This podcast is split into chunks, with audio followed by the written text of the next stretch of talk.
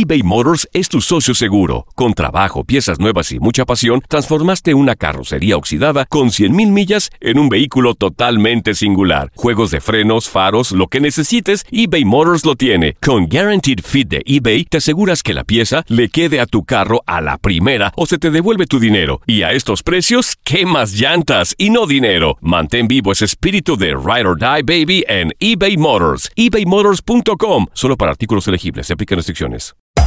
Hacer tequila, Don Julio, es como escribir una carta de amor a México. Beber tequila, Don Julio, es como declarar ese amor al mundo entero. Don Julio es el tequila de lujo original, hecho con la misma pasión que recorre las raíces de nuestro país. Porque si no es por amor, ¿para qué?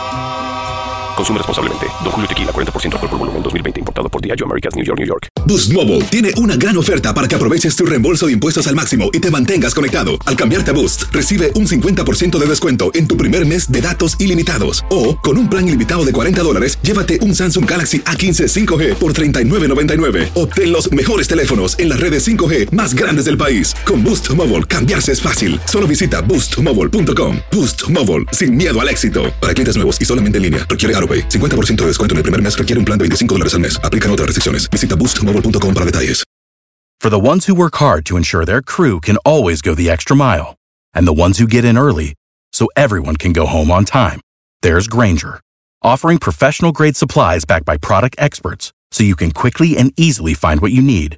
Plus, you can count on access to a committed team ready to go the extra mile for you. Call, clickgranger.com, or just stop by. Granger, for the ones who get it done.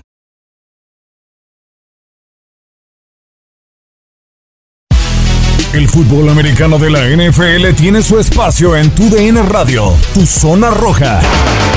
El podcast donde analizamos, platicamos, debatimos todo lo que rodea al deporte de los emparrillados.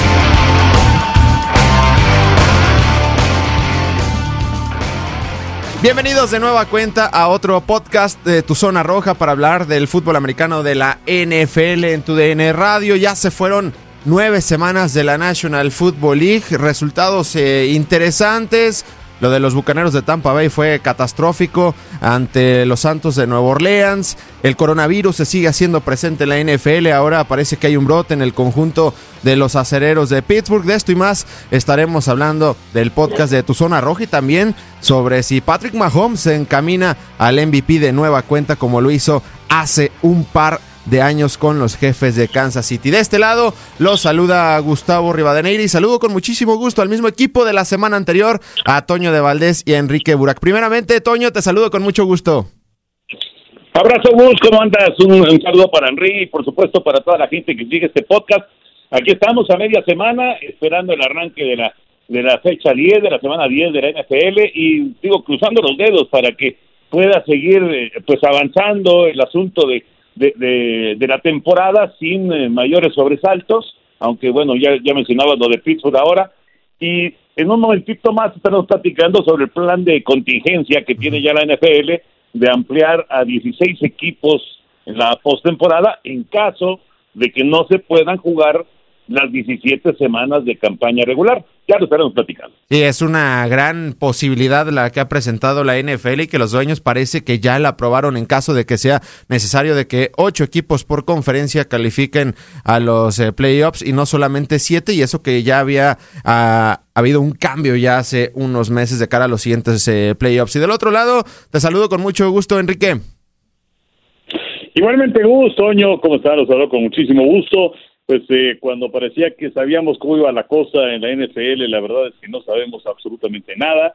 Equipos que estaban arriba eh, se ven endebles o pierden eh, la semana anterior.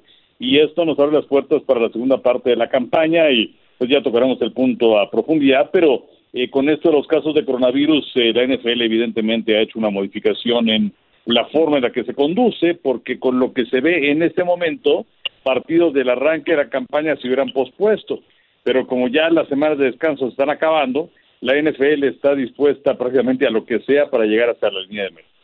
Así es, de estos temas estaremos platicando en este podcast y primero vamos con el conjunto de los eh, Bucaneros de Tampa Bay, Toño, que cayeron de una forma impresionante a los Santos eh, de Nueva Orleans, tres intercepciones para Tom Brady.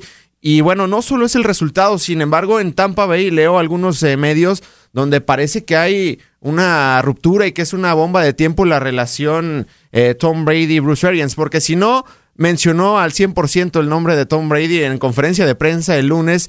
Mencionó que el pase a Antonio Brown fue mal hecho, el pase a Chris Godwin también fue mal hecho. No mencionó el, el, nombre de Tom Brady, pero lo podemos interpretar de que fueron malos pases de Tom Brady. Y no es la primera vez que Bruce Arians pues, se critica a su mariscal de campo. También ya lo había hecho dentro de la semana 1. Sí, sí, sí, sí, efectivamente. Y curiosamente los dos partidos en contra de Nuevo Orleans, ¿no? En esos dos en esas dos citas que ha tenido Tampa y que, y que les ha ido mal, sobre todo obviamente en esta, en esta última que fue un desastre, absoluto desastre.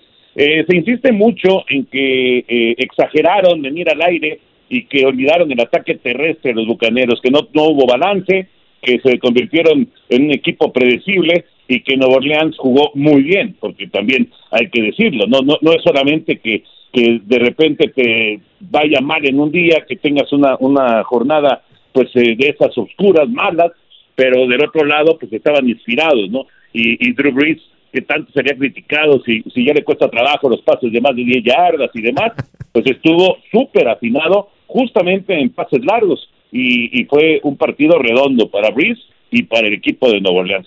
Yo no sé si, si haya eh, pues alguna situación ya eh, incómoda en el vestuario. Evidentemente el señor Arians no se guarda las cosas, pero me parece, me parece que eh, pues después de lo que se ha vivido con, con Belichick y con Brady durante tantos años, yo creo que Tom Brady sabe manejar eh, un, asunto de estas, eh, de estas dimensiones, ¿no? De estas características. No creo que vaya a ser por ahí que, que, se vaya a caer el equipo. Me parece, y, y lo decía que muy bien, tú piensas en una semana, ah, pues aquí están ya muy claros los favoritos, ¿no? Sobre todo del lado de la Nacional y de repente a la otra semana le caen a, este, hacer pedazos a Green Bay y luego otra semana hacen pedazos a Nueva Orleans, otra semana hacen pedazos a Tampa Bay y, pues entonces te quedas con la duda, ¿no? ¿Quién es realmente el que manda en la, en la conferencia nacional? Está interesante el asunto, pero yo creo que eh, el asunto, yo creo que no pasa por el vestuario, ¿eh? me parece que eso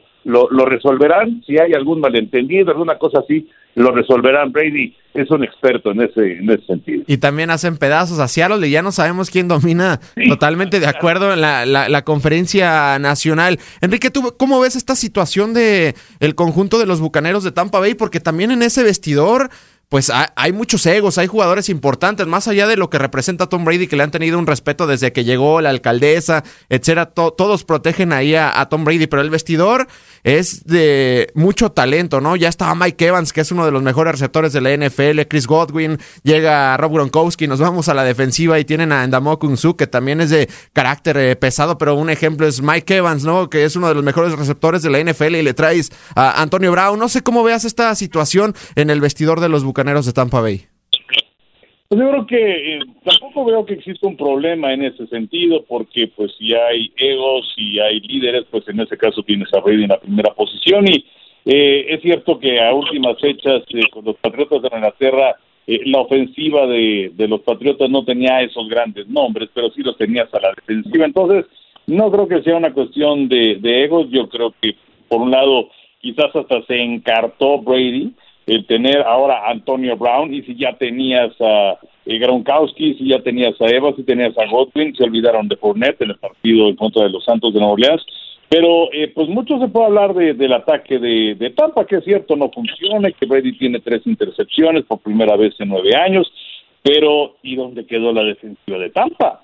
Que además eh, es una de las cartas fuertes de este conjunto, que me parece que sigue siendo uno de los conjuntos más sólidos en ambos lados del balón. Y del lado de los Santos, eh, pues eh, sí les habían ganado a Tampa en el primer juego de la campaña, lo que se veía lógico porque no hubo partidos de pretemporada, era el estreno de Brady con el equipo de Tampa, se, se esperaba. No tanto se esperaba en el partido lo mismo anterior, pero no hay que olvidar que los Santos tienen prácticamente la misma base de la temporada pasada y fue un conjunto muy sólido, muy fuerte. Entonces, eh, pues yo creo que fue posiblemente un, un, bache en el camino para los eh, bucaneros. No creo que el barco lo esté perdiendo como capitán Bruce Arians y en el caso de Brady tampoco creo que exista algún problema y pues mira, te puedo decir que Brady debe estar feliz de la vida con Arians, que es alguien con quien puede platicar y no está bajo un régimen militar como sucedía con Bill Belichick. Y bueno, el calendario que le resta a Tampa Bay está regular porque es enfrentar dos veces a Atlanta, a Minnesota, a los jefes de Kansas City, al conjunto de los eh, carneros de Los Ángeles. Y un tema importante, Toño, que lo hacías sobre, pues, quién domina la conferencia nacional. No sabemos, ¿no? Cae Seattle. Parece que en el oeste se cayó ya el conjunto de San Francisco. Eh, también el conjunto de los carneros de Los Ángeles. No sabemos para dónde va este equipo que tiene muchas incógnitas. No sé cómo veas esta conferencia nacional, porque también mencionabas el tema de los empacadores de Green Bay, que su prueba más fuerte que fue ante Tampa Bay. Pues la verdad se vieron muy mal y nos vamos al este y bueno, la verdad ahí no, no pasa nada. no, no, no, no. Si, si, algo está claro es que en el este de la Nacional no, no está el mejor equipo de la conferencia. Pero mira, yo creo, eh, han sido, han sido eh, malos partidos, ¿no? No malas temporadas. Un, un, mal partido de Green Bay en contra de Tampa, o un mal partido de, de Seattle, o un mal partido de Tampa Bay, eh, un mal partido de Nueva Orleans, pero en realidad eh, son equipos que tienen récord ganador, que están ahí entre el 6-2, el, el, el 5-3, entonces van a estar seguramente en postemporada. A mí me gusta, me gusta Nuevo Orleans, eh, creo que es, es, un equipo que está muy bien entrenado, eh, que tiene a un líder que se tambaleó con eh, pues la, el, la, la, situación esta que se vivió del eh, Black Lives Matter, que pues se, se enojaron sus compañeros inclusive, y, y bueno, ha, ha, logrado recuperar, me parece, el, el vestuario y, y, el reconocimiento y respeto de, de, sus compañeros, sobre todo de los eh, jugadores de, de, raza negra. Eh, y creo que Nueva Orleans es de lo más completo que podemos encontrar en este momento en, en, en la conferencia nacional, porque tiene muy buen ataque, eh, tiene muchas armas, Drew Brees, muy buen ataque y tiene una defensa buena. Eh, yo, yo, pensé que Tampa era mejor defensiva que, que Nuevo Orleans, pero ya me está quedando la duda, sinceramente. Pero yo veo mejor el ataque de los Santos.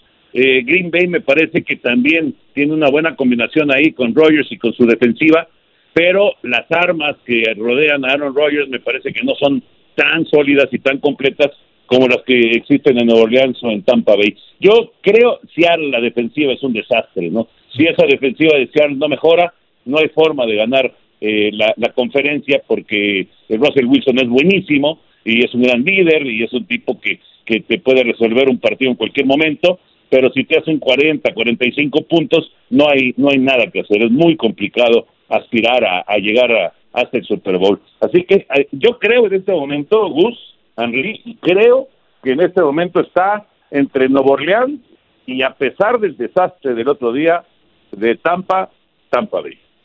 Y en ese tema que menciona Toño Enrique, el conjunto de los halcones marinos de Seattle, que las primeras eh, cuatro semanas nos encantaron a muchos y decíamos, este equipo puede liderar a la conferencia nacional, competirle a Tampa Bay, a los Santos de Nueva Orleans, y ahora que se han enfrentado equipos competitivos y que han logrado hacer más puntos de los que hacen ellos, pues los han desnudado por completo, porque vámonos a la primera, a las primeras semanas dentro de la NFL, pues Atlanta les hizo 25 puntos, los Pats como demonios con esa ofensiva que le hemos visto a los Pats en las últimas semanas, les hicieron también 30 puntos, los Vaqueros 31, los mismos Delfines 23 y ahora se encontraron equipos competitivos y que hacen más puntos que ellos y ahí terminaron no, no solamente eh, eh, desnudando un poco a, no sé si equivocarme a Russell Wilson que ha tenido dos partidos malos en las últimas tres semanas, pero a la defensiva totalmente.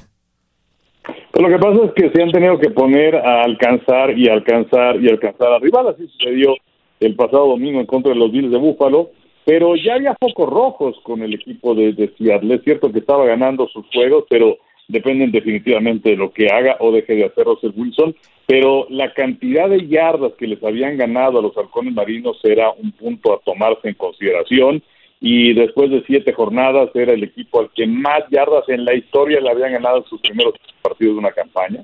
Entonces ya ahí estaban los focos rojos pues ahora eh, sigue siendo un equipo eh, competitivo porque además tiene un gran entrenador y eh, la ofensiva es muy buena, pero sí necesitan, eh, pues desde luego que apuntalar su defensiva. Pensé que iban a hacer alguna negociación eh, cuando vino el límite para hacer cambios eh, de, jugadores, sin embargo esto no se presentó de manera importante para los halcones marinos.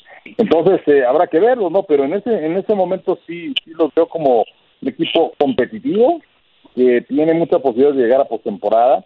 No hay que olvidarnos que su división es sumamente complicada porque, pues, además de que está, también está Arizona, que aunque perdió en contra de Miami, es un equipo muy competitivo y que le puede arrancar también eh, resultados a Seattle. Y por otro lado, los carneros, que están de regreso para esa campaña. Entonces, eh, y bueno, San Francisco lo, lo, lo ha un lado porque pues en realidad se ve muy complicado el tornado para ellos, básicamente después de tantas lesiones. De hecho, eh, San Francisco es el equipo que más partidos por lesión ha perdido a lo largo de la campaña. Son ya más de 130 juegos los partidos que sus jugadores han dejado ir en esta campaña por no estar en condiciones. Entonces, eh, Seattle inclusive, pues eh, a ver si se puede ganar su división para meterse en la postemporada. Insisto, es un equipo competitivo, pero tiene que hacer muchos ajustes defensivos, si no, no un tema complicado, un equipo competitivo totalmente a la ofensiva, pero a la defensiva dejan mucho que desear. Y entrando en el tema de esta ofensiva de los halcones marinos de Seattle, pues está el nombre de Russell Wilson, Toño, un líder, eh, un tipo que nadie creía en él al principio de, su carrera. De hecho, habían contratado a Matt Flynn, los halcones marinos de Seattle, y después por tema de lesiones lo meten al juego y termina haciéndolo de una forma espectacular. Y curiosamente nunca ha podido ser jugador más valioso y lo platicábamos, eh, recuerdo contigo y con eh, Ramsés Sandoval Toño sobre de que estaba en el camino al MVP, pero la realidad de las cosas es que en los últimos tres partidos ha sufrido cinco intercepciones Russell Wilson y muchos queremos ver a Russell Wilson porque sentimos que merece el MVP, pero la realidad de las cosas es que un tal Patrick Mahomes pues está constante en la temporada con 25 touchdowns, 25 touchdowns, una intercepción y de forma constante nos regala pases, partidos de cuatro pases de anotación, de cinco. Entonces, pues en una de esas va a estar complicado que veamos como MVP a Russell Wilson. Sí, sí, sí, estoy de acuerdo. Yo en este momento, en este momento está por debajo de, de Mahomes, eh, el Big Ben eh, sin tener los grandes números, pero pues ahí está, ¿no? El, factor Rotlisberger, cómo pesa en Pittsburgh, por eso es tan importante que se recupere de esta situación de, bueno, él no tiene COVID, pero de que salga negativo en su prueba del sábado para poder enfrentar a Cincinnati el próximo domingo y, tratar de seguir con, con el paso perfecto. Eh, el caso de Josh Allen también, que también eh, tiene una gran campaña con los Dios de Búfalo. Yo creo que todos estos eh, en este momento están ahí en la consideración para para ser eh, eh MVP y eh, Aaron Rodgers. Nunca nunca hay que descartar a Aaron Rodgers no que es una figura de verdad de esas eh, pues de de, de, de un de un de una de una importancia bárbara para una franquicia. Y, y a mí sí me encanta la historia de Rodgers porque a diferencia de muchos eh, corebacks y jugadores de, de otras posiciones que han tenido que venir a, a tomar el sitio de leyendas, de, de figuras inmortales y, les cuesta trabajo y, normalmente pues no, no tienen éxito en NFL. Rogers, después de tomar el sitio de una figura máxima de Green Bay como Brett Favre, pues eh, se convirtió en, una figura del mismo nivel. Y, y eso yo creo que también, eh, porque tenía una presión increíble, eso también hay que tomarlo en cuenta, ¿no? En fin, yo creo que ahorita Russell Wilson, eh, Gus está abajo, en las apuestas para ser MVP. Sin embargo, una buena segunda parte de la temporada todavía le podría alcanzar. Ahora, sí te aseguro una cosa, ¿eh? Cualquier MVP de la NFL quisiera mejor tener un título de Super Bowl. de acuerdo, totalmente. Pregúntale a Matt Ryan y a otros mariscales de campo que lo han logrado a lo largo de temporada regular y no han podido conseguir ese tan eh, ansiado Super Bowl. No sé cómo veas esta carrera, Enrique, al MVP al momento. Lo, reitero, hablamos al principio de la campaña de Russell Wilson, pero Mahomes pues no tiene baches. Eh, pues eh, prácticamente no no los tiene y además tiene un equipo verdaderamente sensacional. no no no quiero demeritar lo que significa Patrick Mahomes, que sí es un jugador que está en su tercera campaña como titular y que parece que lleva 10 años que eh, tuve la oportunidad de, estar en el campamento de los jefes de Kansas City cuando eh, iba a hacer su primera campaña como titular porque iban a eh, venir a México Eh, y, y, la verdad es que la forma en la que se expresó eh, en la entrevista fue de llamar la atención y la forma en la que sus compañeros, sobre todo Mitch Morse, que era el centro, que ya no está con Kansas City, pero la forma en la que hablaba acerca de su capacidad de liderazgo, eh, es eh, un jugador realmente especial.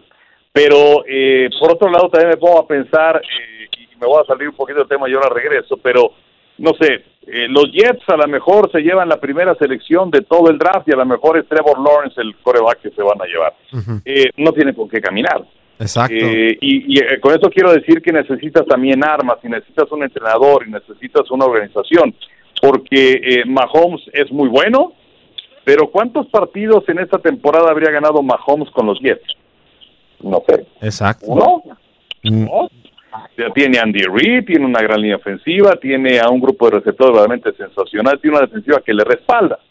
Entonces, eh, Mahomes es muy bueno, pero también depende de lo que tienes a tu alrededor, porque si no, no llegas a ningún lado. De acuerdo, Eh, a mí me totalmente. gusta mucho lo que está haciendo, pues eh, no, no, no, no, no se le ha mencionado como tal, pero eh, voy a poner a dos. Uno, Roethlisberger, que está en su campaña de regreso después de la lesión del año anterior, y se ha notado, Pittsburgh es uno con él y es otro sin él. Eh, el año pasado fue un desastre con el Pato Hodges y con Mason Rudolph, y ahora está de vuelta y con fortuna, y aunque los últimos partidos han ganado de lágrima, los últimos tres juegos los han ganado por 12 puntos de manera combinada, y el domingo estuvieron a punto de perder con Dallas pero eh, creo que Rotisberger es fundamental para ese equipo y están invictos por primeros 8-0 para Pittsburgh. Y lo que está haciendo Kyler Murray creo que también es de tomarse en cuenta con los Cardenales de Arizona eh, y muchas veces como que no nos hemos puesto de acuerdo solamente en el fútbol americano, sino en el deporte que sea. Lo que representa ser el jugador más valioso es el mejor jugador, porque creo que no siempre eh, se obedece a esa lógica eh, porque puede ser el jugador más valioso, pero para un equipo que a lo mejor eh, de lágrima consigue un boleto de comodín, pero que sin ti, eh, pues ese equipo no sería absolutamente nada. Y a lo mejor tienes un equipo que queda en el primer lugar de toda la conferencia y que tiene todos los recursos y que por eso vas a ser el jugador más valioso. No sé, creo que habría que redefinir exactamente esto de el más valioso, creo que no necesariamente es el mejor jugador. Y más difícil cuando es un deporte donde no ganas y no tienes eh, un conjunto. Y es una nota que leía el pasado lunes después del partido ante los Patriotas eh, de Nueva Inglaterra ante los Jets sobre medios en, en- en Nueva York donde mencionaban, eh, Toño, si en realidad el equipo necesitaba a Trevor Lawrence o armas porque Sam Darnold... Pues la verdad, eh, lo crucifican, pero ¿a quién le tira pases? O sea, son completamente desconocidos los receptores o los jugadores del conjunto de los Jets de Nueva York y muchos me imagino que van a querer, si los Jets toman a un Trevor Lawrence, tener a libre por ahí y barato a Sam Darnold, para mí va a ser una ganga porque no ha podido competir por el equipo en realidad en el que tiene.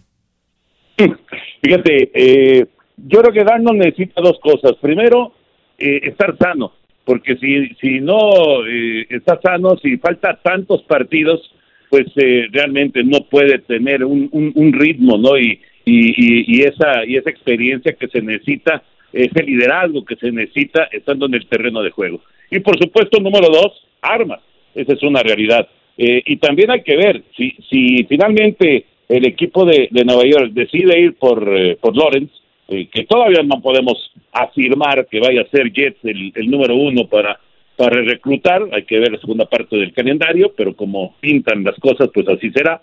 Eh, vamos a ver si, si Lawrence también quiere ir. O sea, no es solamente yo quiero a Trevor Lawrence y, lo selecciono en la primera ronda.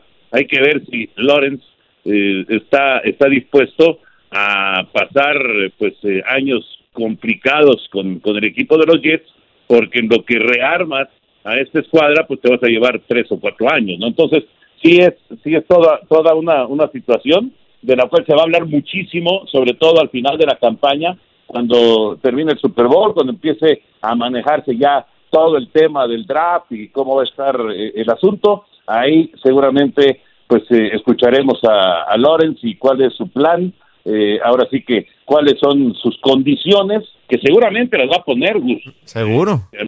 Seguramente las va a poner, porque eso, eso de llegar y, y, y, y vámonos, a- a- arranquemos de, de, de no, no es de cero, de menos 100, pues está peligrosísimo para una carrera que a lo mejor es brillantísima en el colegial, pero que pues en el fútbol americano profesional sabemos que es una cosa totalmente distinta, ¿no? Ya veremos, ya veremos, porque sí está, sí es todo un tema lo de Lawrence. ¿eh? Así es, y vaya que seguramente por ser Trevor Lawrence lo van a mandar luego, luego al matadero que significa la, la NFL. Y hablando de Trevor Lawrence, pues él está infectado de coronavirus, ha sufrido este tema de la pandemia y de hecho los últimos dos partidos con la Universidad de Clemson no los eh, terminó eh, jugando. Y vamos a este tema, Enrique, porque el coronavirus se sigue haciendo presente en la NFL. Ahora es la situación de los acereros de Pittsburgh, que pienso que ya tienen que planear el juego del domingo con Mason Rudolph, porque el Big Ben está infectado y ha habido varios jugadores en las últimas semanas y por eso ha surgido esta propuesta de agrandar los playoffs a ocho equipos por conferencia. Sí, ahora eh, lo, de, lo de eh, él eh, pues estuvo en contacto eh, con alguien con coronavirus y entonces es jugador de, digamos que de alto riesgo en ese sentido junto con otros elementos de los aceleros y por ese motivo es que ha sido aislado y le tienen que hacer un examen el sábado para ver si se puede jugar el domingo, entonces todavía existe la posibilidad de que juegue con el equipo de los eh, aceleros y no se ha determinado si es que eh, está infectado de, coronavirus, pero eh, finalmente pues es una tendencia normal porque pues hay que ver nada más cómo estamos en México y cómo están también en Estados Unidos, eh, con, con los números que van a la alza en, en este asunto, en donde pues la gente ha salido más, la gente eh, ha dejado de tomar precauciones y otra vez se están llenando los hospitales y pues la NFL no vive en un mundo aparte. De hecho, en el último corte que se hace, que fueron los estudios entre el 1 y el 7 de noviembre, son 56 personas las que dieron positivo, son 41 de staff y 15 jugadores, pero como mencionamos hace un momento, la NFL eh, ha cambiado ya su forma de ver las cosas y dicen, vámonos, eh, ya eh, seguramente tomaron nota de lo que pasa en la liga muy X y entonces pues dicen que el jugador está infectado, vamos a aislarlo, y es asintomático y vámonos para adelante. Pues porque bueno, eh, la NFL no quiere mover eh, aparentemente la fecha del Super Bowl de 7 de febrero y por eso es que han surgido estos planes de contingencia. El primero de ellos era hacer un calendario por módulos y que las primeras cuatro semanas se movieran hasta el final, es decir, que fuera semana 16, 17, 1, 2, 3, 4, pero ese plan pues ya, ya quedó atrás. Y luego era el acomodar eh, los partidos que no se jugaban en fechas eh, en las que descansaban los equipos, pero ya también se están acabando los descansos. Y luego lo que sigue es eh, emplear una semana 18, es decir, que los juegos de campeonato de conferencia al siguiente domingo fuera el Super Bowl, porque ya no va a haber Pro Bowl este año, y ahora pues surge esta nueva opción, este plan de contingencia, que en lugar de siete equipos por conferencia califiquen ocho y que se vayan pues un sistema de de siembra, uno contra ocho, dos, siete, tres, seis y cuatro contra cinco, como ya se hizo de hecho en la campaña del 82 cuando por la huelga fueron solamente nueve partidos por, por equipo. Y vaya que también desde hace una semana se movieron quitando el Pro Bowl para darle eh, opción a una semana más de NFL, pero pues como dice eh, Enrique, ¿no, Toño? Pues si en la Liga MX eh, pasan 12 de 18, pues que en la NFL no pueda pasar la mitad a postemporada, ¿no? Pues sí, 16 de 32. Eh, esto es un plan de contingencia, evidentemente, ¿no? Por ahora se mantiene la idea de siete equipos calificados por cada una de las de las conferencias. Eh, lo que sí me parece que está clarísimo, ya lo decía Enrique, es no se quieren mover del 7 de febrero. Ahí, ahí no se quiere mover la NFL. ¿Por qué? Seguramente por cuestiones de, de, de televisión, seguramente por cuestiones de, de patrocinios, eh, no sé, inclusive la cuestión eh, turística con, con Tampa Bay, aunque lógicamente pues eh, lo, del turismo pues se ve sumamente afectado por el COVID, pero bueno, debe haber una serie de razones de mucho peso para que no se quieran mover de la fecha del 7 de febrero. Entonces, pues está claro, ¿no? Va a ser el 7 de febrero el Super Bowl ahí en Tampa Bay. Y lo que no sabemos es cómo va a quedar el tema de eh, la cantidad de partidos de cada uno de los equipos. Por ahora han logrado, digamos, con esas adecuaciones en el calendario, pero han logrado mantener eh, el, eh, el, asunto de, de, que se jueguen todos los partidos. Ya veremos en la segunda parte de, la, de la temporada, ojalá que se pueda hacer. Yo creo que eso es lo ideal, ¿no? No, no, no, no cambiar el reglamento a la mitad del camino, aunque sabemos que en estas circunstancias, pues a veces no, no, no, no hay, no hay otra forma de, de resolver las cosas, ¿no? Pero lo ideal sería, como está, siete equipos y vámonos a, a, playoff y después al Super Bowl el, el 7 de febrero, en, en, una temporada eh, que la verdad, eh, yo no sé qué, qué piensan ustedes, pero eh, que, varios partidos tengan público y que algunos partidos no tengan afición, me parece que no ha llegado, o por lo menos yo no lo he percibido, que no ha llegado a afectar sobre todo a los a los equipos que, que no han tenido digamos el apoyo de su afición ahí en el estadio. Así así lo he percibido yo, ¿eh? creo que no ha afectado, pero no sé qué piensan ustedes. Es una eh, situación eh, complicada. Por ejemplo, vemos los el estadio de los Vaqueros de Dallas. Por ahí leía que eh, recibieron 33 mil aficionados en el juego ante el conjunto de Pittsburgh en la Florida, pero es depende de las ciudades, depende pues de las reglas que tengan ahí. Por ejemplo, en Nueva York estaba leyendo ahorita una situación de que a partir del viernes todo se acaba a las 10 de la noche. Entonces, pues es una situación complicada lo del coronavirus, Enrique.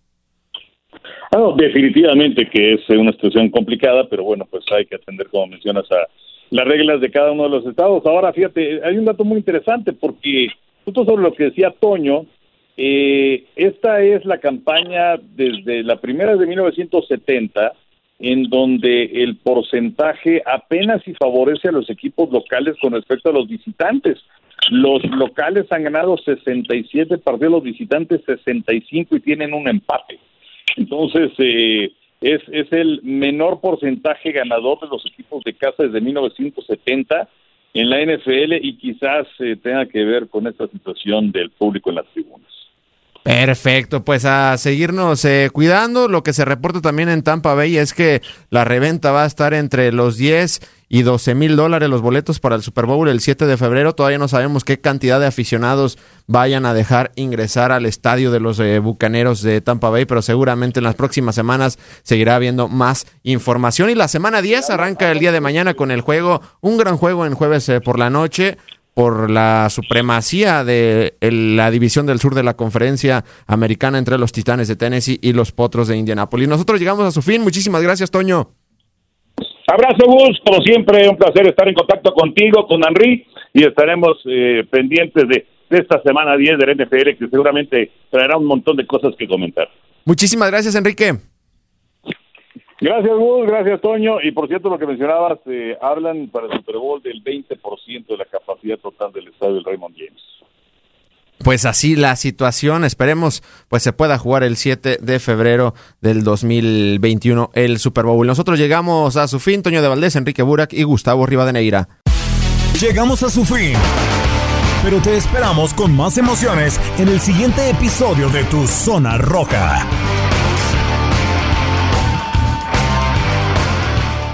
Boost Mobile tiene una gran oferta para que aproveches tu reembolso de impuestos al máximo y te mantengas conectado. Al cambiarte a Boost, recibe un 50% de descuento en tu primer mes de datos ilimitados. O, con un plan ilimitado de 40 dólares, llévate un Samsung Galaxy A15 5G por $39.99. Obtén los mejores teléfonos en las redes 5G más grandes del país. Con Boost Mobile, cambiarse es fácil. Solo visita boostmobile.com. Boost Mobile, sin miedo al éxito. Para clientes nuevos y solamente en línea, requiere AroPay. 50% de descuento en el primer mes requiere un plan de 25 dólares al mes. Aplican otras restricciones. Visita Boost Mobile For the ones who work hard to ensure their crew can always go the extra mile, and the ones who get in early so everyone can go home on time, there's Granger, offering professional grade supplies backed by product experts so you can quickly and easily find what you need. Plus, you can count on access to a committed team ready to go the extra mile for you. Call, clickgranger.com, or just stop by. Granger, for the ones who get it done.